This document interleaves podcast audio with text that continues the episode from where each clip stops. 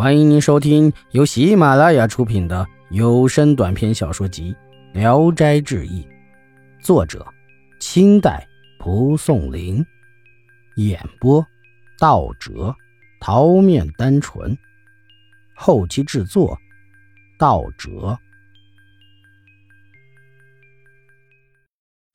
长亭，石太仆是泰山人。喜爱画符念咒、起神驱鬼的法术。有一个道士遇见了他，很赏识他的聪明，就收他做弟子。打开一个书套的牙签，拿出两卷书来，上卷驱狐，下卷驱鬼。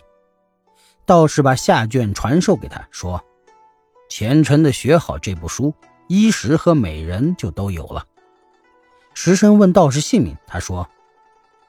我是汴州城北村玄帝观的王赤臣。道士留下住了几天，把下卷的口诀都传授给他，才走了。石生从此精于驱鬼镇邪之术，带着彩礼到他家求他驱鬼镇邪的人连接不断。一天，来了一位老叟，自称姓翁，把带来的银子绸缎炫耀的摆列出来，对石生说：“他的女儿得了鬼病，已经很危险了。”求他务必亲自去一趟。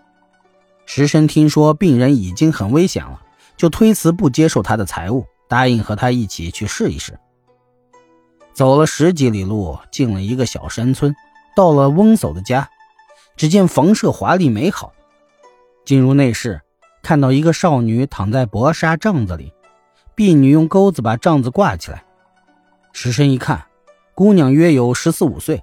气息微弱的躺在床上，脸色枯黄干瘦。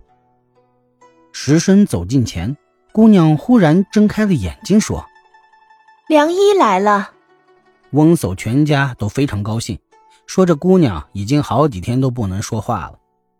石生便退出内室，详细询问了病情。翁叟道：“这白天常见一个少年进来，跟他睡在一起，去捉他的时候又看不见了。”一会儿又来了，我想呀，他一定是个鬼。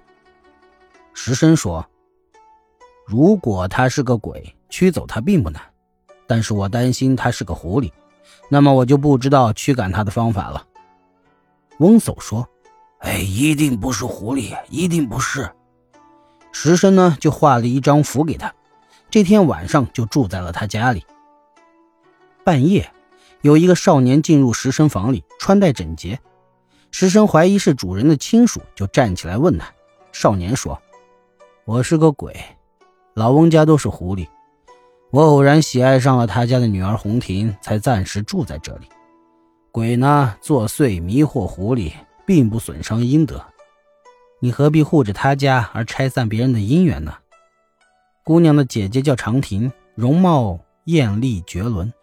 我特意保留下他清白的身子，让他完好无瑕，以便等到你来。他们如果答应把他许配给你，你才可以给红婷治病。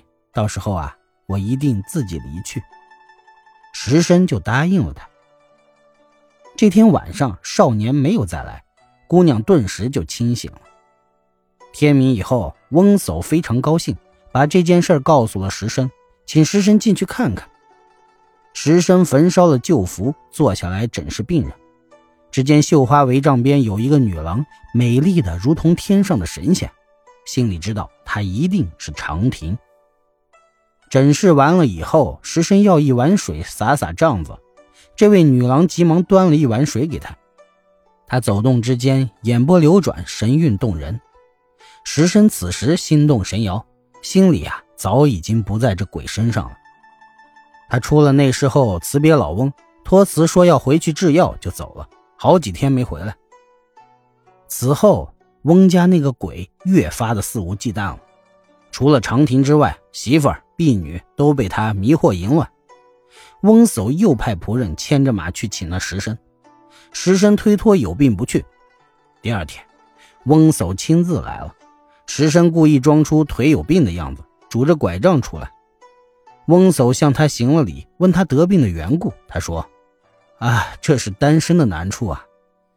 昨日晚间，婢女上床给我换汤壶，跌了一跤，失手把汤壶掉下来，把我的两脚烫得起了泡。”翁叟问：“那为什么这么久不再续娶呢？”石生说：“只恨找不到像您一样的清白人家呀。”翁叟默默无言的走了。石生走着送他说：“哎，病好了，我一定去，不用麻烦你亲自来了。”又过了几天，翁叟又来了。石生一跛一拐的见他，翁叟安慰问候了几句话，就说：“啊，刚才我跟老伴商议过了，你如果能把鬼驱走，使我全家安宁，我的女儿长亭啊，已经十七岁了，我就情愿把她嫁给你。”石生大喜，跪下磕了头，对翁叟说：“你既然有这样的美意，我怎么还能珍惜我这有病的身体呢？”立刻就走出门去，和翁叟一起骑马去了。